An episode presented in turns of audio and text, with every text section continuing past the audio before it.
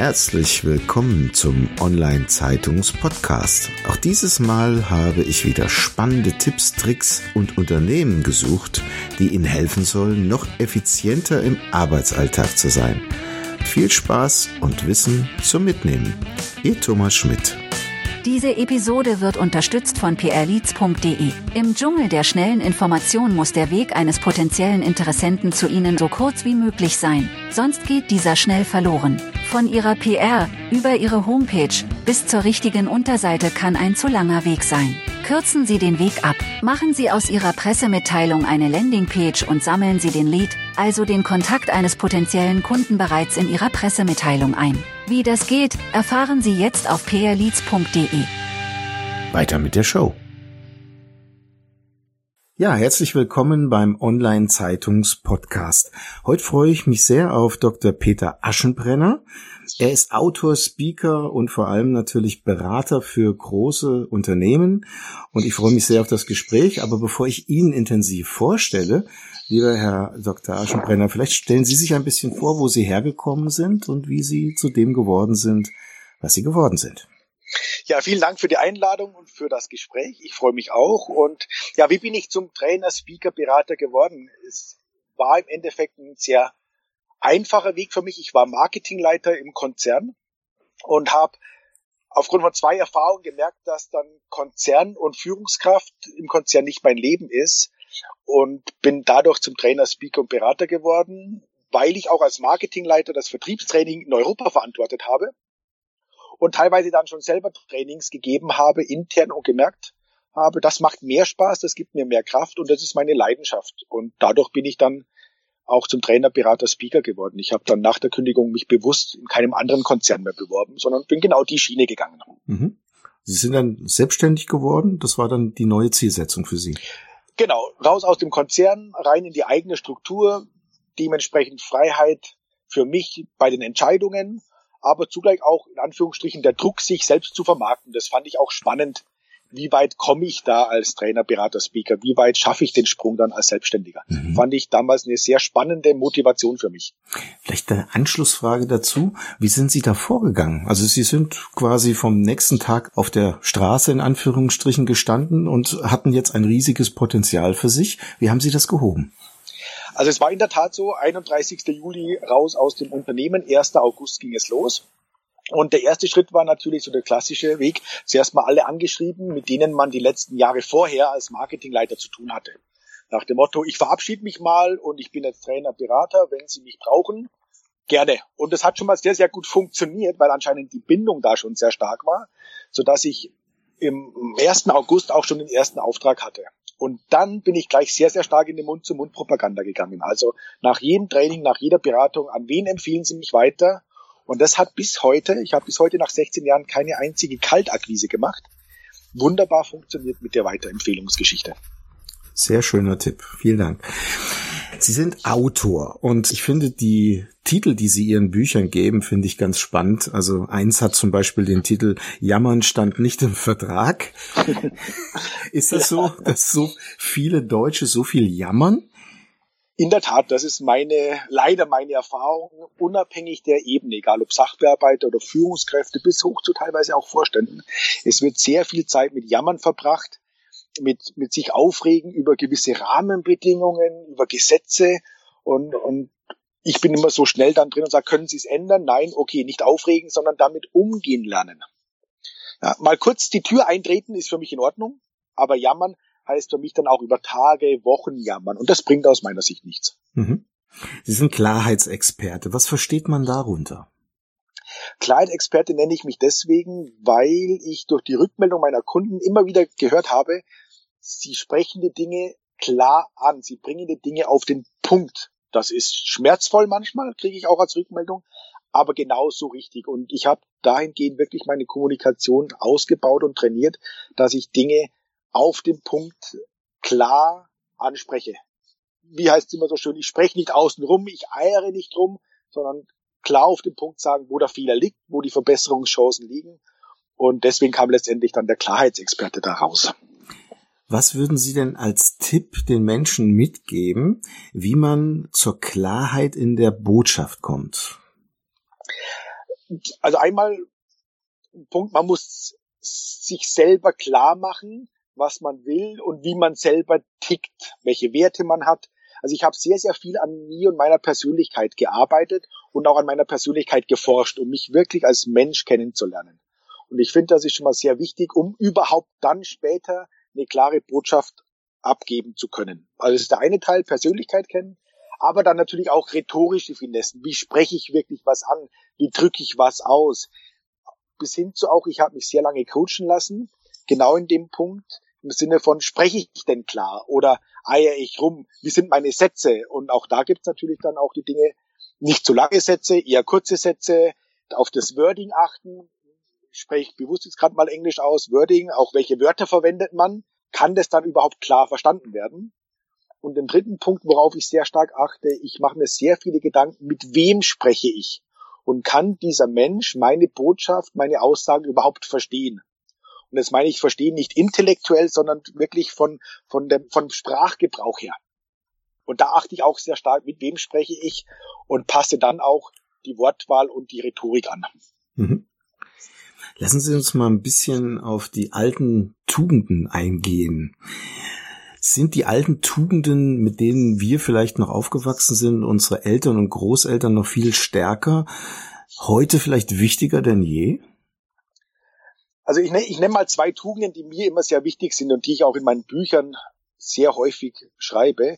Das eine Thema ist Disziplin und das andere Thema ist Thema Konsequenz. Und ich finde diese Tugenden sehr, sehr wichtig. Und ja, ich stimme Ihnen zu, heute noch wichtiger denn je. Und ich finde schade, dass beide Tugenden in Deutschland meistens leider sehr negativ behaftet sind. Mhm.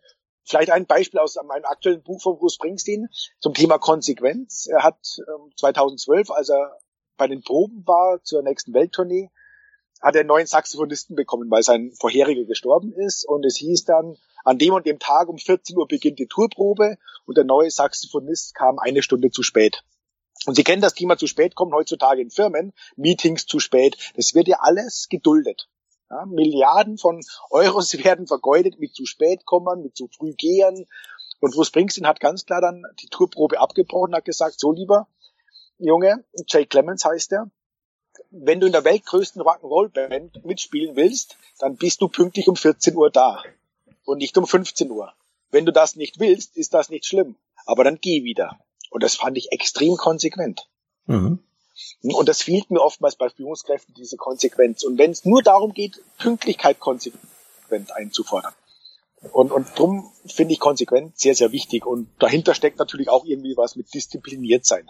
Und ich finde, da könnten wir heutzutage wieder davon lernen.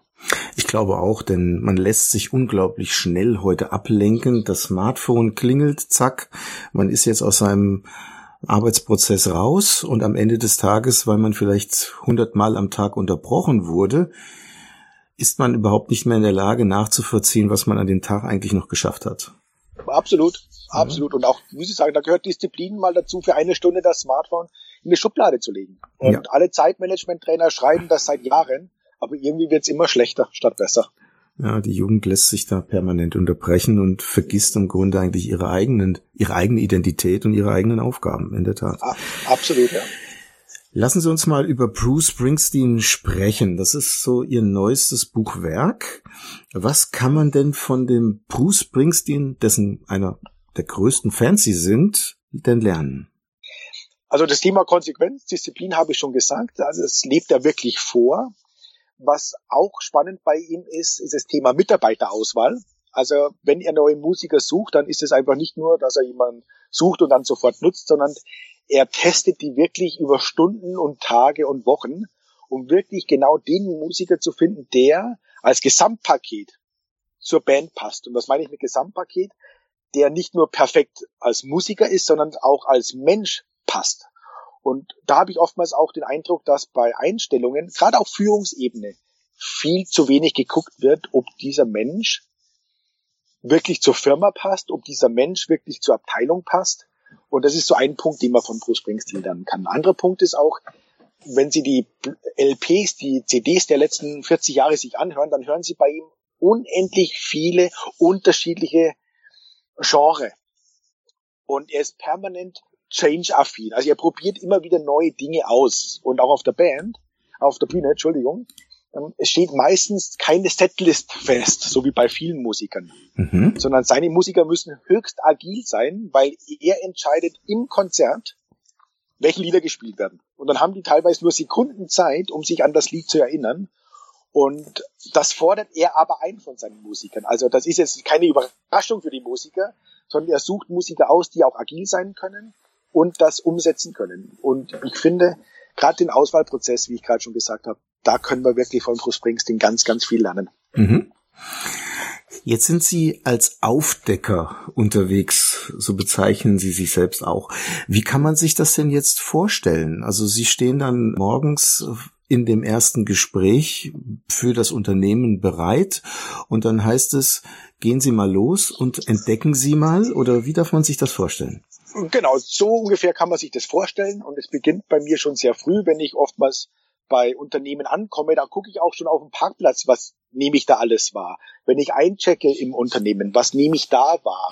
Also ich bin permanent in der Beobachtung und decke in der Tat dann ganz, ganz viele Dinge auf. Auch in Workshops. Ich gebe ganz, ganz viele Rückmeldungen zu den Wahrnehmungen, die ich habe, zu Verhalten der Menschen, zu Gedanken der Menschen. Also ich hinterfrage sehr, sehr viel und ich rede sehr wenig. Und dadurch decke ich in der Tat ganz, ganz viele Themen auf, die wir dann sukzessive, schrittweise priorisieren und abarbeiten. Mhm. Was würden Sie einem Manager heute für eine Tagesroutine in seine To-Do-Liste schreiben? Also was ich auf jeden Fall empfehle, was ein Manager heutzutage in seine Tagesroutine aufnehmen muss, ist mehr Pausen zu machen, mehr bewusste Pausen und die auch mit mentalen Methoden untermalen. Thema Meditation, in sich gehen, Reflexion. Das ist so ein Punkt, den ich immer empfehle. Und ein anderer Punkt ist, morgens nicht gleich zu beginnen. Also nicht gleich die ersten Aufgaben abzuarbeiten, nicht morgens um acht gleich ein Meeting zu haben, sondern so zu beginnen, dass er in den Tag entspannt einsteigen kann und so seine Motivation auch steigern kann. Also ich finde es immer kritisch, wenn man sofort auf Vollgas hochgeht mit operativen Arbeiten. Das mhm. sind so zwei Punkte, die ich da sehr, sehr stark empfehle. Mhm neben Pausen einplanen auch Glück und Freude einplanen? Absolut. Also auch das ist bei mir so ein Bestandteil der Reflexion. Ich sage oftmals, nehmen Sie doch sechs, sieben, acht Mal am Tag fünf Minuten Zeit und reflektieren Sie, wie war die vergangene Zeit? Wo haben Sie sich gut gefühlt? Wo waren Sie glücklich? Wo waren Sie unglücklich? Wo waren Sie traurig? Wo waren Sie in der Krisenmodus vielleicht sogar? Das ist dass auch die Gefühlswelt viel bewusster wahrgenommen wird. Für mich ein ganz, ganz wichtiger Baustein, um zukünftig auch die, die Anforderungen der Arbeitswelt wirklich bewältigen zu können. Mhm. Ist mir selbst auch wichtig, dass man nicht nur eine To-Do-Liste hat, sondern auch eine Not-To-Do-Liste. Was müsste da drauf stehen? Ganz viele Meetings aus meiner Sicht. Also ich finde, ganz viele Meetings könnten wir uns in der Tat sparen. Und das Schöne jetzt ja auch der letzten Monate haben wir ja auch gemerkt, dass viele Meetings sehr, sehr unwichtig geworden sind. Und ich habe vor kurzem erst ein Telefonat mit Marcel Reif, dem Moderator, gehabt, dem Sportmoderator. Und ich habe ihm eine Frage gestellt, was vermissen Sie denn gerade durch die große Krise? Und hat er gemeint, den sozialen Kontakt. Aber was für ihn spannend war, er sagt, ich habe auch gemerkt, wie viele Meetings unwichtig waren, die mhm. wir vorher immer gemacht haben. Also ich denke, viele Meetings können auf die äh, Not-to-Do-Liste und auch manche operativen Tätigkeiten. Mir sind Führungskräfte noch immer zu operativ und zu wenig strategisch unterwegs. Bis hoch zu Vorstands- und Geschäftsführerebenen. Das heißt ja eigentlich, man soll am Unternehmen arbeiten, nicht im Unternehmen als Führungskraft. Würden Sie das unterstreichen? Zehnmal unterstreichen. Und ich habe das Gefühl, dass, dass das leider umgedreht der Fall ist, dass zu viele Führungskräfte im Unternehmen arbeiten und nicht am Unternehmen. Absolut.